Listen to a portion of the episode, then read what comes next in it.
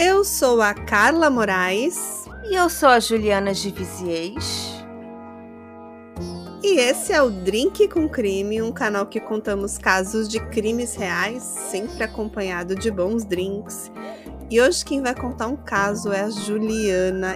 E ele tem um nome assim que já me deixou curiosa. Hoje a gente vai falar do estranho caso de Sandra e Jean Melgar. Isso aí. Conta pra gente, Ju.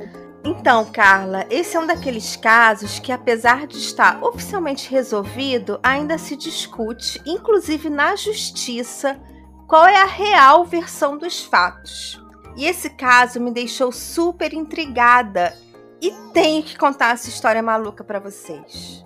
Eu adoro, adoro esses casos misteriosos. Então vamos lá, que eu quero saber. Além de ser mais uma história de capítulos de família, e da hum. família cristã do Texas. Ah, não, de novo no Texas. que para quem nos acompanha sabe que a gente traz umas pérolas do Texas. Essa é outra pérola. Vamos lá, eu quero saber. É a história de Jim e Sandra Melga, que eram casados há 32 anos e moravam numa vizinhança tranquila na cidade de Houston, no meu estado favorito, Texas. O Jim Melgar nasceu na Guatemala e sua família imigrou para os Estados Unidos quando ele tinha apenas três anos. E os Melgans se instalaram na cidade de Houston, no Texas, Estados Unidos. Quando o Jim estava na escola, ele conheceu a Sandra. A Sandra o achou charmoso, engraçado, e o Jim passou semanas convidando a Sandra para sair e ela nunca aceitava até que finalmente ela aceitou um convite para patinar no gelo com ele. E após esse encontro, vieram vários outros, e eles se tornaram inseparáveis. Inseparáveis até o fatídico dia que contaremos nesse episódio. Ai, ai, ai, tô curiosa. Em 1980, eles se casaram e o Jim começou a trabalhar como programador de computador. E a Sandra abriu a própria empresa que gerenciava seguradoras de saúde. Os dois tiveram muito sucesso, mas sempre viveram vidas discretas, sem esbanjar. Eles eram testemunhas de Jeová, eram bem religiosos e conhecidos por serem muito tranquilos, muito gentis. Eles tiveram uma filha chamada Elizabeth, que todos chamavam de Liz, e os três eram muito unidos e estavam sempre juntos. Os três gostavam de viajar e também sempre saíam juntos para pescar e fazer várias atividades ao ar livre. Só que, infelizmente, a família teve que reduzir drasticamente esses passeios devido aos problemas de saúde que a Sandra desenvolveu. Ela teve lupus, epilepsia, hipotireoidismo e, devido a quedas que ela teve durante as crises epiléticas, ela fraturou o quadril e teve que colocar mais de uma prótese no quadril. E desde então ela passou a andar com a ajuda de uma muleta. O Jim ficou desesperado para ajudar a esposa. Ele começou a estudar sobre possíveis tratamentos, fez tudo o que podia para ajudar a esposa e o Jim nunca deixou que os problemas de saúde dela afetassem a relação ele continuou sendo um marido super presente e carinhoso. E com os problemas de saúde da Sandra, ela passou a depender muito do marido. Ela parou de dirigir porque tinha medo de ter uma crise epilética enquanto estivesse dirigindo, e o Jim passou a levá-la para todos os lugares. Conforme a doença piorou, ela também parou de trabalhar e passou a depender financeiramente do Jim, e ele sempre arcou com todas as custas médicas da esposa, que eram bem altas. Mas todos esses problemas, Jim e Sandra Melgan continuaram se amando profundamente durante mais de 30 anos de casamento. Não há sequer um relato de briga, discussão ou divergência entre eles. Quando perguntada sobre qual o maior problema que o casal teve na relação, a Sandra respondeu que foram as divergências sobre a criação da filha deles, da Liz. O Jim queria colocar regras mais rígidas na rotina da Liz E algumas vezes a Sandra discordava. Só que na data dos fatos do caso de hoje, a Liz já era uma mulher adulta, casada, que morava na Inglaterra e, teoricamente, o casal, Jim e Sandra Melga, não tinham mais divergência nenhuma. Em 22 de dezembro de 2012, Sandra e Jim foram ao seu restaurante mexicano favorito para comemorar seu 32º aniversário de casamento. E pretendiam continuar comemorando em casa, com um sexo bem gostoso, com champanhe, chantilly e morangos. E para o dia seguinte estava previsto uma comemoração em família. A família do Jim viria para um jantar no domingo para celebrar o aniversário de casamento deles. E eles foram ao restaurante Los Cucos e ficaram lá até mais ou menos às 21 horas. Na volta para casa, eles pararam numa farmácia 24 horas e compraram uns refrigerantes para fazer uns drinks. Porque, assim como a gente, eles amavam os drinks. Após saírem da farmácia, eles tiveram a sensação de que estavam sendo seguidos. Um carro teria feito o mesmo percurso que eles e ficou dirigindo muito próximo ao carro deles. E eles ficaram preocupados mas em algum momento o carro seguiu em outro caminho e eles achavam que estavam enganados. Eles chegaram em casa, fizeram os drinks, pegaram morangos, chantilly e foram para a jacuzzi. Eles transaram e depois ficaram conversando ali na jacuzzi. Os dois estavam com 52 anos na época e estavam fazendo planos de viagens até porque faltavam apenas cinco meses para a aposentadoria do Jim. E eles estavam ansiosos porque poderiam passar mais tempo juntos, viajar e até se mudar caso quisessem. E eles tinham quatro cachorrinhos fofos. E em algum momento, por volta da uma hora da manhã, enquanto eles ainda estavam na jacuzzi, os cachorrinhos começaram a latir. E a área do quintal que os cachorrinhos ficavam era bem próximo ao banheiro. Então eles podiam ouvir os cachorros latindo muito alto. E o Jim saiu da jacuzzi e foi abrir a porta para os cachorros entrarem. Eles queriam evitar que os vizinhos reclamassem do latido dos cachorros. E o Jim começou a demorar mais que o previsto para voltar. Já tinha se passado cerca de 15 a 20 minutos e o Jim não tinha voltado. Mas os cachorros não estavam mais latindo. E a Sandra pensou que o Jim estava dando uma atenção para os cachorros, de repente brincando um pouco com eles, e ela resolveu se preparar para dormir.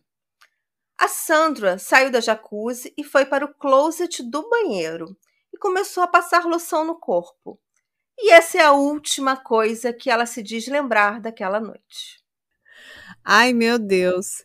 Em homenagem a Sandra e o Jim, no final desse episódio vai ter uma receita de drink com morango e chantilly, hein? Em homenagem a eles. Delícia. Para quem ficar até o final, vai ter uma receita de caipirosca de morango com chantilly, que ó, delícia. Ai, já vou fazer. Parece que tá muito boa essa noite deles, né? Foi animada. Essa noite no Texas tá animada. Vale night bom, jantar, aquela noite ali na jacuzzi. Comida mexicana pimentada, depois um chantilly, né? um champanhezinho para acompanhar, né?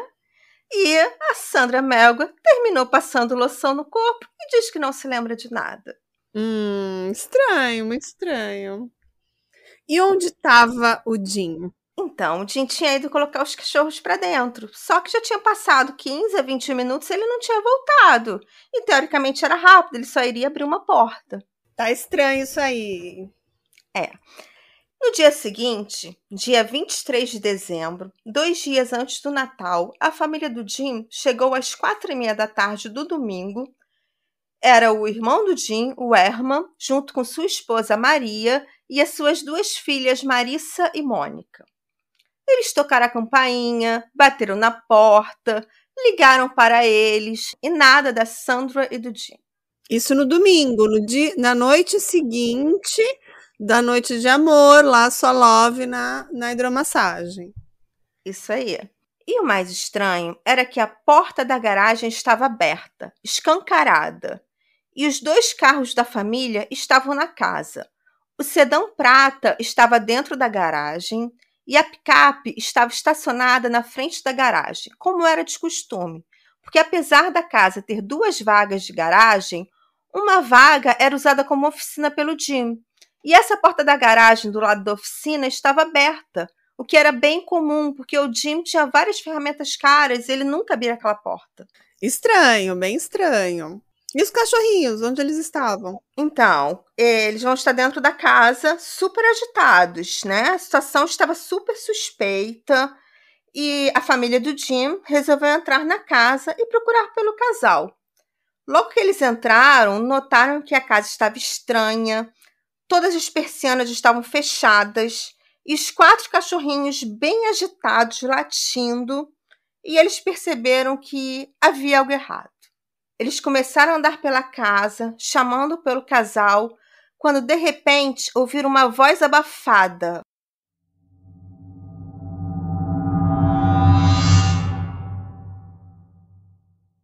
Uma voz feminina.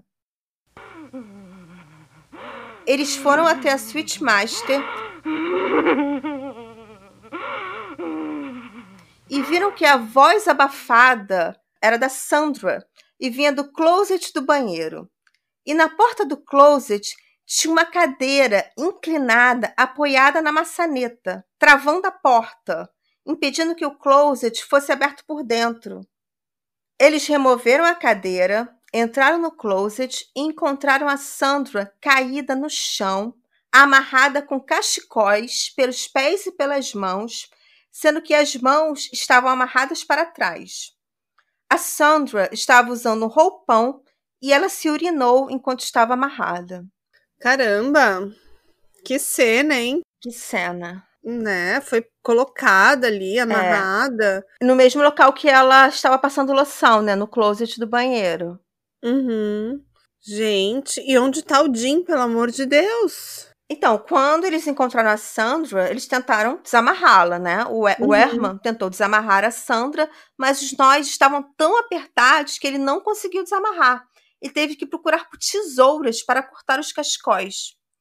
Enquanto o Herman desamarrava a Sandra, a Maria e as filhas notaram que tinha sangue no quarto e abriram o closet do quarto, que era outro closet, porque na casa tinha um closet no banheiro, no qual a Sandra foi encontrada, e outro closet no quarto. E quando elas abriram o closet do quarto, elas começaram a gritar desesperadamente, o que fez a Sandra e o Herman correrem em direção a elas.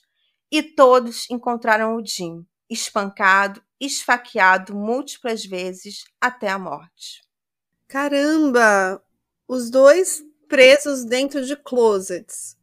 Ela. Exatamente. Amarrada, mas, mas acordada, aparentemente, né? Como você falou, ela se urinou a noite toda, mas ela não lembra do que aconteceu depois do momento que ela passou a loção.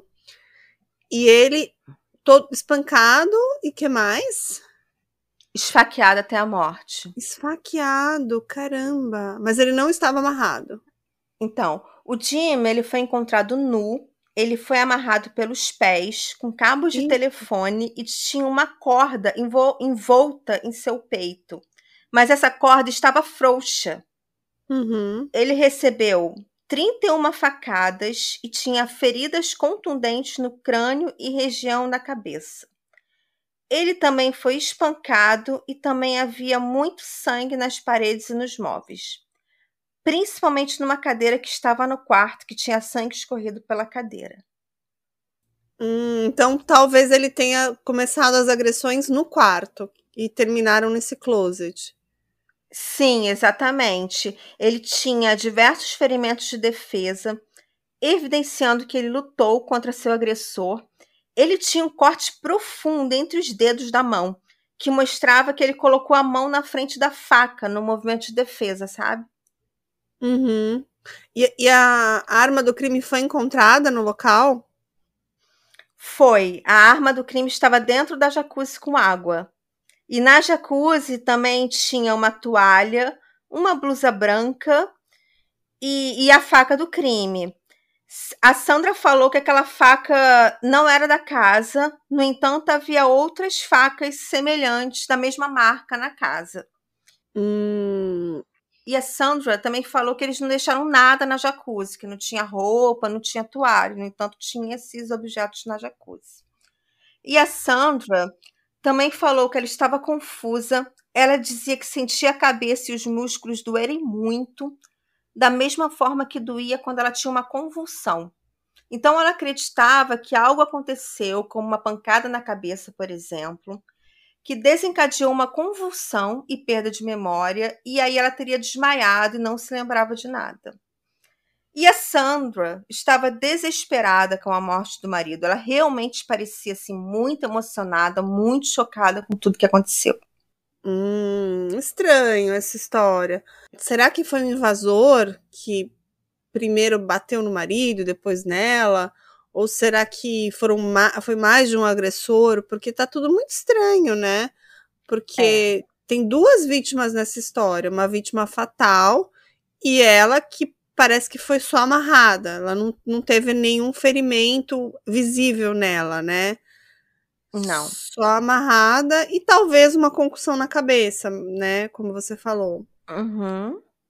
Então, uhum. no armário do, do Jim tinha uma pistola carregada e a polícia se perguntou por que ele não pegou a arma para tentar se defender. Sabe, ele tinha uma arma carregada no quarto, no entanto, uhum. ou ele não conseguiu chegar perto da arma ou ele não tentou. Talvez não deu tempo, ou talvez ele achava que era só os cachorros que estavam latindo e aí chegou lá e tinha alguém, né, que agrediu ele. Muito estranho, né? Não sei. Muito. Esse caso é muito estranho. E também havia um cofre no quarto com sangue na maçaneta, mas o cofre estava intacto, ele não foi arrombado. E em toda a casa havia várias gavetas abertas e reviradas, e a carteira e a bolsa da Sandra estavam jogadas na cama. Na oficina do Jim, na garagem, também estava tudo revirado. No relatório da polícia consta que nada havia sido roubado e que não havia sinal de arrombamento na casa. Apesar da porta da garagem estar aberta, a fechadura não tinha sido arrombada. A Sandra afirmava que eles haviam trancado a porta da garagem, até porque aquela porta do lado da oficina dificilmente era aberta. A polícia achou estranho que o Jim foi brutalmente assassinado, com múltiplos ferimentos, e a Sandra só foi amarrada com algumas contusões. Mas se ela levou uma pancada na cabeça e desmaiou, ela não reagiu. E talvez por isso tenha sido deixada viva.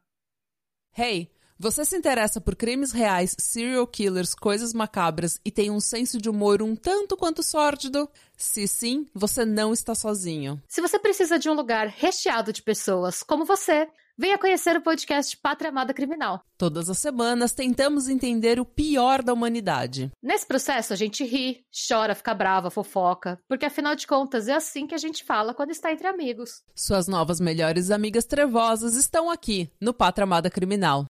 É, e eles tiveram o trabalho de fechar a porta, colocar uma cadeira. Então, assim, parecia que ela estava bem presa lá dentro. Imagina, toda amarrada com vários cachecóis, que parecia que estavam bem presos.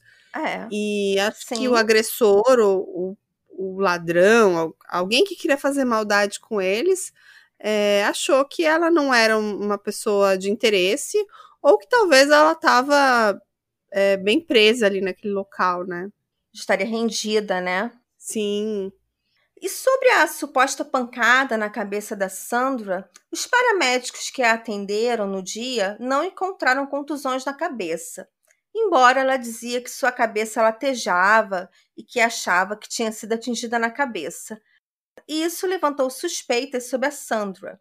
Mas o médico que a atendeu posteriormente relatou que ela tinha sim uma contusão na cabeça. Então, esse é um ponto de dúvida se ela tinha ou não uma contusão na cabeça. A Sandra foi levada a um hospital, mas após ter alta, foi levada para prestar depoimento. E foi no depoimento que as coisas começaram a se complicar para Sandra. Hum, Lembra que ela falou que os cachorros latiram e o Jim foi colocar os cachorros para dentro e já tinha se passado cerca de 15 a 20 minutos e ele não voltou? Uhum. A polícia acreditava que o Jim teria sido atacado nesse intervalo de tempo. Porém, a porta dos fundos que ele teria aberto para os cachorros entrarem ficava muito perto do banheiro e se o Jim tivesse brigado com alguém, a Sandra teria ouvido da jacuzzi ou do closet. Sim. E no interrogatório, ela é muito questionada nisso. Como ela não ouviu o marido brigar com o agressor e ela diz que realmente não ouviu absolutamente nada. Hum, mas assim, será que ela não estava muito embriagada? Porque ela tinha bebido.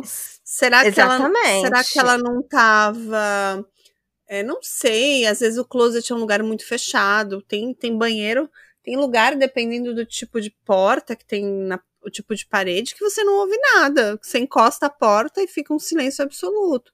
Então, assim, claro que a perícia deve ter olhado isso, deve ter avaliado isso por ser muito próximo, mas acho que tem outras questões aí, né? Que talvez os cachorros latindo tivessem abafando o barulho dele sendo agredido também? Não sei, né? Uma coisa que ela comenta é que enquanto ela estava no closet, a jacuzzi ainda estava ligada. E a jacuzzi era muito barulhenta. Hum. E a jacuzzi não Sim. desligava fácil, eles tinham que ir no armário para desligar a jacuzzi. Então o barulho da jacuzzi pode ter impedido com que ela ouvisse algumas coisas. Sim, com certeza, é. Pode ser. E o local da briga foi o quarto do casal, que fica do outro lado da parede do closet.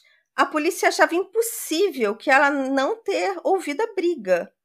E ela dizia que ouvia os cachorros latirem enquanto estava na jacuzzi porque tinha uma janela entre o banheiro e o quintal. Mas quando ela estava dentro do closet, o barulho da jacuzzi não deixava que ela ouvisse mais nada porque era muito alto. Hum, certo. E é claro que existe a possibilidade do invasor já estar escondido na casa e ter atacado a Sandra primeiro.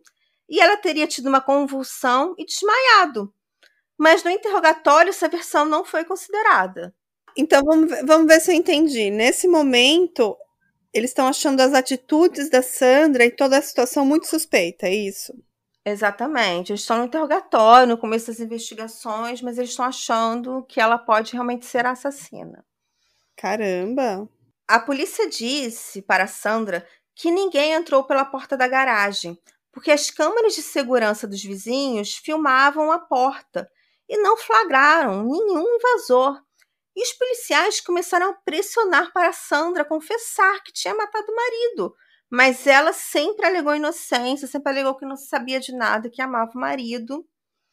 E eles pediram para Sandra fazer um teste polígrafo. E ela se negou e ainda falou: Eu sei como essas coisas são e acho que vou precisar de um advogado. E essa foi a red flag que tornou a Sandra a principal suspeita da morte do marido. Caramba, mesmo tendo todos essas, esses indícios que ela estava bem presa, confirmado pelo próprio cunhado, que ela estava com uma cadeira na porta. Sim. Como que ela conseguiria fazer isso sozinha? Da, da forma que você me explicou, dá para entender que isso ela não conseguiria fazer de dentro do, de um cômodo, né? Tinha uma janela nesse cômodo que ela poderia ter saído, Hum. estrategicamente voltado. Explica para mim.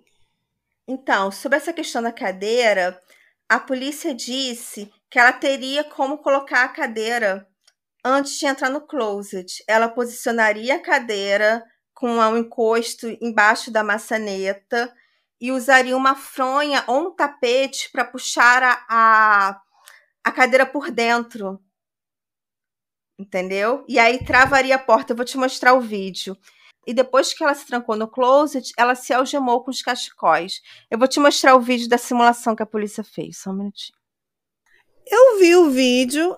É, existia esse tapete embaixo da cadeira ou não? Então, dentro do closet tinha uma fronha rasgada. Só que Hum. o, o Herman, o irmão do Jim, ele diz que quando ele chegou não tinha pano nenhum embaixo da cadeira. Nem pano, nem Hum. tapete, nada. É, não sei. É, do jeito que o policial simulou ali, realmente parece provável que daria para fazer da forma que eles, que eles mostraram. É, eu vi também no vídeo que fala que não tinham marcas no braço dela, é isso? Sim, a gente vai, vai desenvolver. Ela só tinha, é, ela só tinha hematomas, assim, mas que não eram compatíveis com o grau de, de, de ferimentos que o Jim tinha. Mas a gente vai falar mais com calma. Uhum. É, esse vídeo vai ficar lá no nosso Instagram para os nossos ouvintes darem uma olhadinha. A gente vai deixar fixo lá nos stories. É, mas assim, não me convenceu. Acho tinha que ser um plano muito elaborado, você concorda? Eu acho estranho alguém ter pensado nisso, sabe? Nossa, eu vou pegar um tapete, vou conseguir travar a, a, a cadeira, assim. Cadeira. É, é muito engenhoso, sabe? Eu imagino alguém pensando isso. Não Sei, talvez esses, esses assassinos estejam muito à frente de mim, porque eu não pensaria em fazer Né? isso. Né? É. Algo que a polícia desconfiava era que, como só havia sangue no quarto do casal e nenhum pingo de sangue no restante da casa, não faria sentido um assassino que esfaqueou alguém 31 vezes e que, portanto, estaria coberto de sangue não deixar respingos pelo resto da casa. No caso do invasor, deveria haver sangue no resto da casa, nas gavetas reviradas, e também não havia rastro de sangue de alguém saindo da casa, não havia pegadas. É estranho. Mas pode ser que tenha mais de um invasor. Pode ser que um foi lá, agrediu e, e acabou tirando a vida do Jim. Um foi lá e amarrou a Sandra. E outro, talvez até um terceiro, foi ali revirar a casa. Não sei. Mas é estranho não ter uma, uma marca, uma pegada, né, Ju? É super estranho, mas eu ia falar exatamente esse ponto que você falou, da hipótese de haver mais de um invasor, porque foi detectado na casa dois perfis de DNA desconhecido, que não pertenciam a ninguém da família. E era um DNA masculino e um DNA feminino. E o DNA masculino estava inclusive na corda que amarrou o Jim. Então pode ter havido dois invasores. E, e essa corda era da própria casa? Ou não se sabe? Hum, Segundo a Sandra, não. É, suspeito. E essa corda tava no corpo do Jim, né? Mas não tava bem presa. Tava em volta do peito dele, mas não tava frouxa. Mas pode ter sido que em algum momento tenha ficado apertado e no decorrer da briga ou das agressões tenha afrouxado. A gente não sabe. Mas Uhum, estava em volta do corpo dele, com um laço. certo. Os vizinhos não ouviram, ouviram nada suspeito. Eles só ouviram os cachorros latindo, mas não havia nenhum suspeito, nenhum carro ou barulhos de briga ou gritos foi percebido. Um vizinho ficou trabalhando na garagem até uma da manhã e não viu nada suspeito. Ele disse que estava com a porta aberta e, se tivesse sido atacado, seria rendido e não poderia fazer nada. E esse vizinho não notou movimentação suspeita no entorno da casa dos Melgas e ele estranhou o porquê ele não foi atacado, já que ele estava com a porta aberta, sabe? É, mas assim, esse grau de, de, de violência parece um crime muito pessoal. Eu, eu Parece penso, mesmo. eu, eu, eu, eu tendo a acreditar que o alvo era o Jim. Tanto que eles não fizeram nada contra a Sandra. Então, talvez alguém queria fazer alguma coisa com o Jim, ou dar um susto nele, ou realmente tirar a vida dele, e conseguiu, né? No caso. Uhum. E por isso que eu acho que essa pessoa não faria nada com os vizinhos e que talvez não gastou nem energia para fazer nada com a Sandra. Simplesmente Uhum. deixou ela desacordada, prendeu ela, amarrou ela e focou no seu alvo, que era o Jim.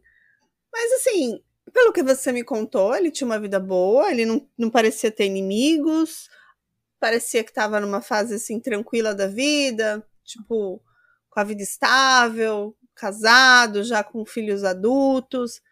Não consigo encontrar ninguém, nada que você me falou até agora, que faça com que queiram fazer isso com o Jim, né? Isso.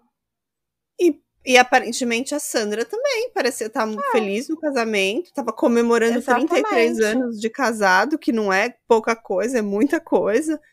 E parecia que estava tudo bem, saiu para jantar É. no oi. Não consigo encontrar é, ainda. é, não consigo pensar que a Sandra possa ter a ver com isso, que, que ela possa ter atacado ele, não consigo imaginar isso, e também não consigo imaginar que ela poderia talvez ter contratado alguém, porque parece que tá tudo bem. Nesse caso, nada faz sentido. E vai continuar nada. sem fazer sentido até o final. nada faz sentido. Ai, ai. E a conclusão da polícia é que não havia evidências de uma invasão à casa e a cena teria sido encenada, embora no relatório do perito tivesse escrito que não se podia excluir a possibilidade de um invasor ter saído da casa sem deixar rastros de sangue.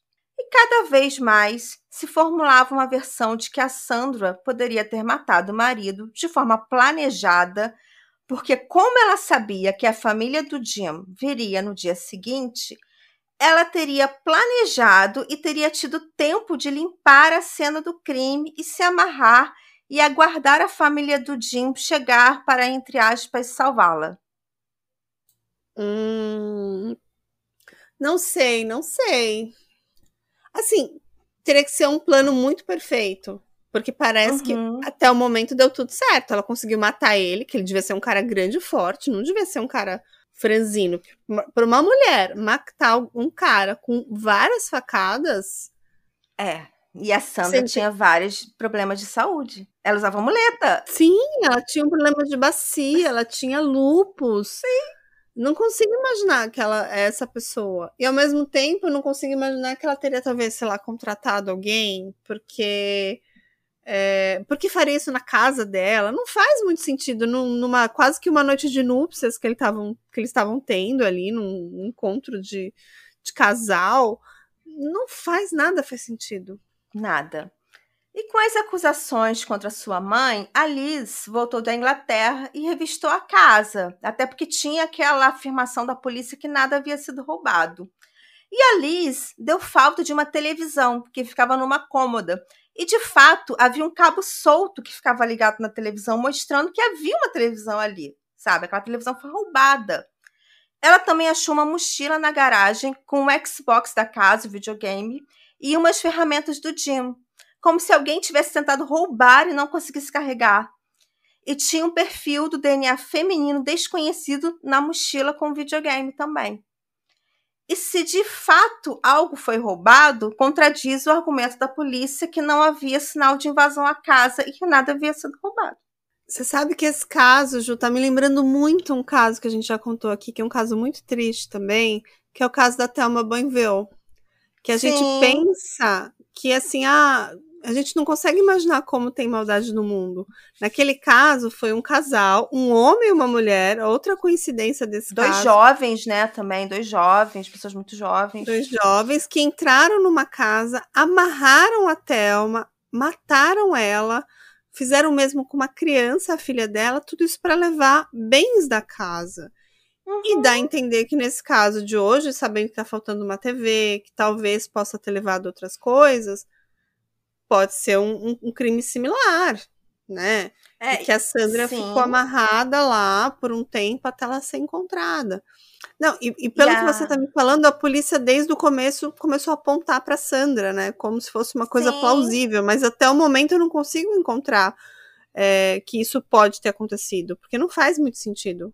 Que ela se amarrou, que ela se trancou, colocou uma cadeira na porta, tudo isso para poder matar o marido sair impune, não faz sentido nenhum. Não faz nenhum. sentido, né? É, e a Liz, ela também comenta que o Jim, ele tinha muitas ferramentas caras. E nem ela, nem a Sandra saberia listar todas as ferramentas que ele tem, que ele tinha. Então, se alguma ferramenta foi roubada, talvez elas não tenham percebido. Entende? Mesma coisa, é como se fosse aqui em casa. Meu marido tem um monte de ferramentas. Se alguém aqui entrar e roubar, só ele vai poder dizer o que roubou. Se me perguntarem, eu vou dizer, ah, eu não sei tudo que tem aí. Uhum. Sim. Não, e, o, e, uma TV, gente, não é uma coisa pequena. Como que a polícia não notou a falta de uma TV, né? Pois é. é só teve que a filha dela vir da Inglaterra para notar isso. Tá muito estranho isso aí. Então, e com todas essas dúvidas, Quase dois anos após a morte do Jim, em 2014, a Sandra Melgar foi acusada de assassinato do seu marido, Jim Melgar, e seu julgamento começou em 2017.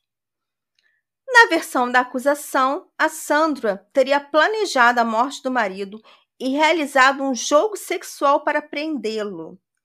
Ela teria feito com que ele sentasse na cadeira, o amarrado e cortado sua garganta com uma faca. E essa versão justificava o porquê a Sandra não teria se machucado ao brigar com o marido.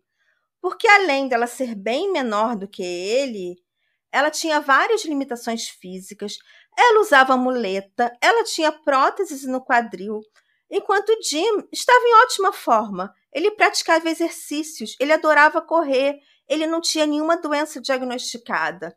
Então, numa briga entre eles, ou entre o Jim e qualquer outra pessoa, seria difícil acreditar que o agressor não se machucaria. E numa entrevista que a perita do caso, a perita da acusação deu na TV americana, a própria perita diz que o Jim estaria em pé no momento das facadas e o sangue teria espirrado na cadeira. E ela afirma que tinha sinais de briga. Ele lutou, ele se defendeu. É difícil acreditar que o agressor não se machucaria.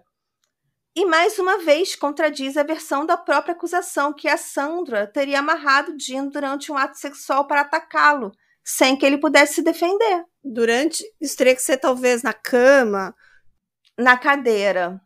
Na cadeira. Na cadeira, porque tinha muito sangue numa cadeira escorrida. Então a, a, polícia imaginou que ela tivesse assim num jogo sexual, do tipo, senta aí que eu vou te amarrar. Então ela teria se aproveitado que o marido estava em defesa, porque estaria amarrado, e cortado a garganta dele. Aí ele realmente não teria como se defender. Só que ele tinha muitos machucados de defesa. Então essa versão não, não faz sentido. Olha, eu não sou de ver, ver fotos dos corpos, sabe? Eu sempre escrevo de roteiros e eu não olho foto dos corpos. Mas nesse caso eu olhei porque eu achei que era pertinente. E, gente, o Jim ele tem um corte enorme entre os dedos. Mostra que claramente ele colocou a mão assim para evitar a faca, ele foi cortado. Não tinha como ele estar tá amarrado. É, até agora nada faz sentido. Eu acho que acusar a Sandra sem nem ao menos procurar, sendo que você já falou que teve dois DNAs que não eram dela, que tinha um DNA masculino e um DNA feminino na cena, uhum. que poderiam ser de outras pessoas. Muito estranho isso aí. Muito estranho. E a Sandra também não tinha cortes de facas na mão. E é super comum em crimes com múltiplas facadas o agressor também se cortar. Porque uhum. o sangue faz a faca escorregar da mão, que acaba ficando exposta à lâmina, e o agressor se corta. E, no entanto, ela não tinha absolutamente nada. E ela não tinha uma gota de sangue no corpo dele, né? Não, nenhum sangue. Mas aí a, a acusação dizia que, como ela tinha tido muito tempo para mexer na cena do crime, ela poderia ter tomado banho. Só que eles também não encontraram sinais de que ela se limpou, de que tivesse sangue no chuveiro, nem nada. Não colou. Para mim, não colou. Não colou.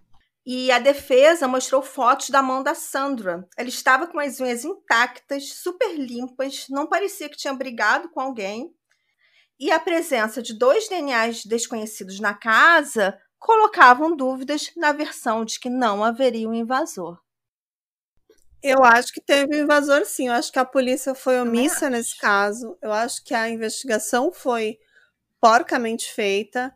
E eu não consigo imaginar. Eu vi fotos da Sandra, você me contou o histórico de saúde dela. Eu não consigo imaginar que ela teria planejado esse crime contra ele. E eu não consigo encontrar um motivo, uma motivação também. Então nada faz sentido. E falando do motivo, isso foi uma coisa assim, muito questionada no julgamento, porque não havia um motivo claro que justificasse o desejo da Sandra de matar o Jim. Apesar dele deixar para ela um seguro de 250 mil dólares, esse valor era baixo se comparado com o que o Jim gastava por ano com as despesas médicas da Sandra.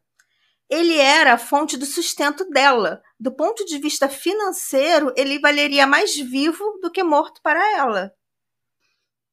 Não, realmente não faz sentido ela matar por um seguro desse, que é baixo, e, e não, não, não, não acho que essa motivação não colou para mim.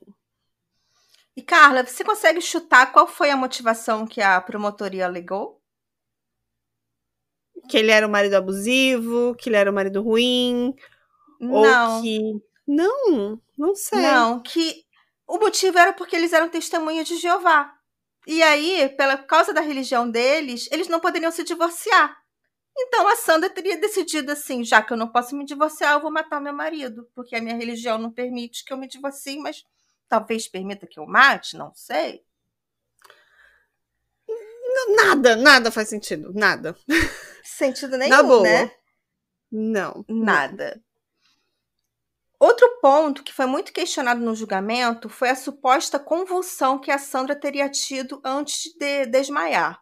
A acusação mostrou laudos médicos que confirmavam que nos últimos 10 anos a Sandra não tinha tido mais convulsões. Então seria uma mentira que ela teve uma convulsão e por isso teria desmaiado e esquecido tudo.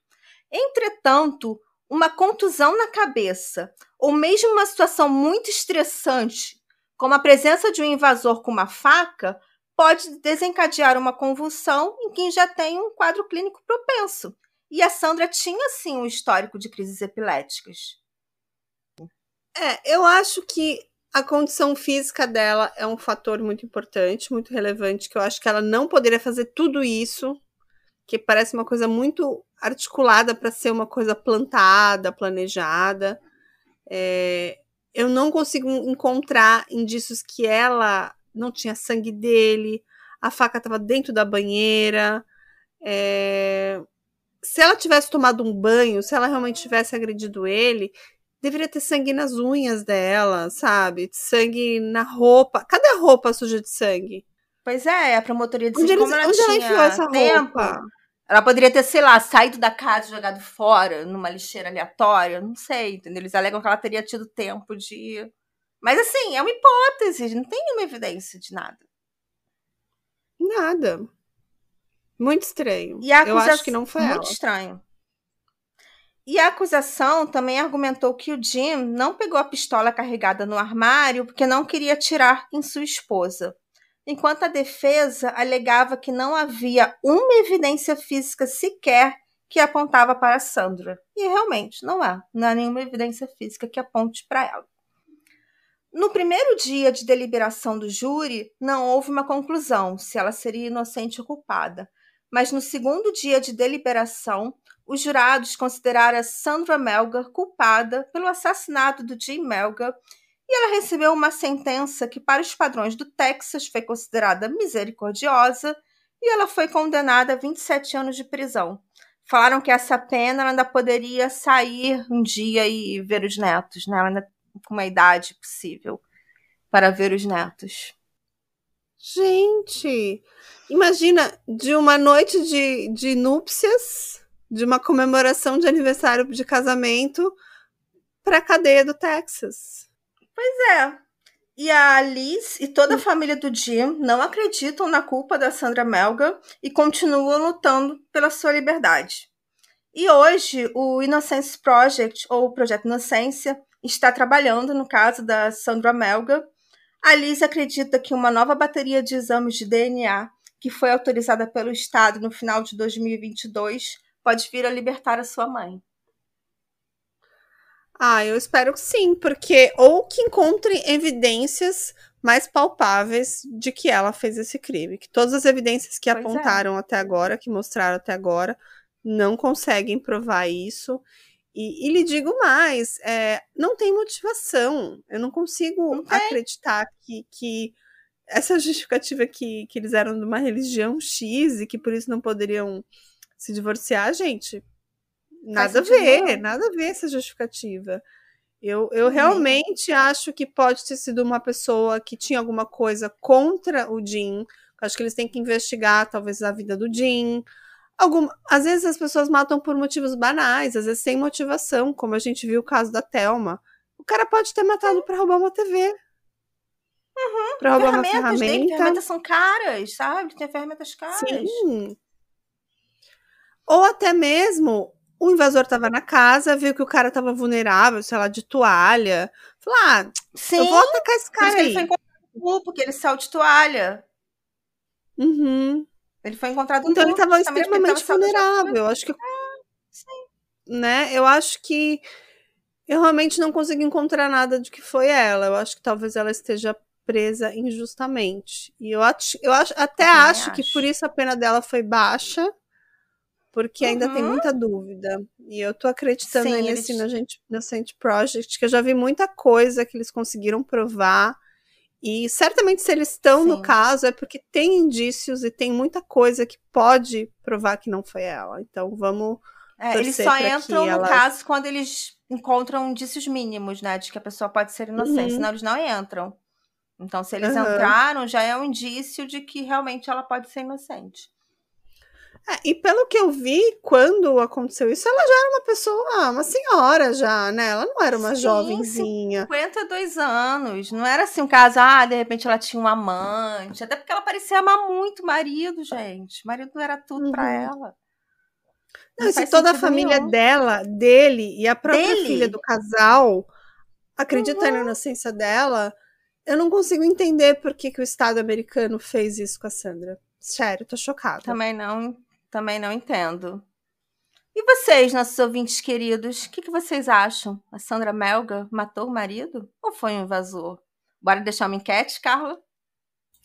Vamos deixar uma enquete no Spotify para vocês votarem. E agora eu vou deixar uma receita para vocês, em homenagem a Sandra e o Jim, naquela noite que eles tiveram. Caipirosca de morango com chantilly. Vocês vão precisar de seis morangos, uma colher de sopa de açúcar, 60 ml de vodka, 20 ml de suco de cranberry, muito gelo e chantilly. Vocês vão colocar numa coqueteleira os morangos, o açúcar e macerar bem até formar um creme. Vocês vão adicionar vodka, o cranberry, gelo, tampar e agitar bastante e vão despejar num copo comprido e finalizar com chantilly e servir. E é muito bacana. Então façam esse drink que vocês não vão se arrepender. E vamos torcer aí para que tenhamos aí novas novas pistas, novos indícios se foi ou não a Sandra que cometeu esse crime. E se ela foi inocente, espero que seja inocentada em, é, breve, né, Ju? Que ela consiga provar sua inocência. Sim, e sigam nossas redes sociais para saber das atualizações do caso. Sim, quem ainda não segue a gente, a gente tá no Instagram, no arroba. Lá vão ter todas as fotos, fotos da cena do crime que eu sei da banheira, fotos da Sandra, fotos do marido, algumas fotos relevantes do caso e também os trechos do vídeo dessa história aí da, de como ela teria colocado a cadeira na porta de acordo com a polícia. Que eu acho meio maluca essa teoria, mas a gente tem que ver o vídeo tem que avaliar se ela talvez poderia ter, ter planejado tudo isso. Quem acredita na inocência dela vai achar que, que foi um, um, invasor, mas quem acha que ela pode ter planejado isso pode acreditar no que a polícia contou, né? Mas eu achei que foi uma investigação preguiçosa. O que, que você achou? Ah, também achei completamente preguiçosa. Eu acho que quando a justiça não tem uma resposta e vai para a hipótese mais fácil. Quem é mais fácil? A esposa. É. Se fosse o marido, como quase sempre é, até a gente daria para entender, mas olha, eu vou ser bem honesta. É, a forma que você descreveu que ela estava amarrada, não consigo imaginar que ela pode ter feito aquilo sozinha.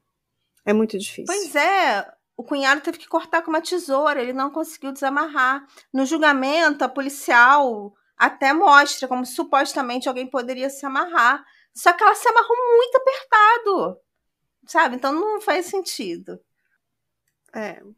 Então a gente fica por aqui. Adorei o caso da semana. Ju, acho que os ouvintes também adoraram. Então vou deixar a enquete lá e depois a gente compartilha os resultados com os nossos ouvintes, se ela é inocente ou culpada. Então a gente se vê na semana que vem, na próxima terça tem episódio. E quem quiser apoiar o drinkzinho, vocês podem apoiar pela Aurelo, tem apoios a partir de R$ reais. E vocês também podem participar do nosso, do nosso grupo exclusivo de apoiadores lá no WhatsApp. Tem caso também para apoiador todo mês, um caso ótimo. Todo mês tem casos ótimos. E a gente se vê na semana que vem. Beijo, pessoal. Beijo, Ju. Até a próxima. Beijo. Tchau. Tchau, gente.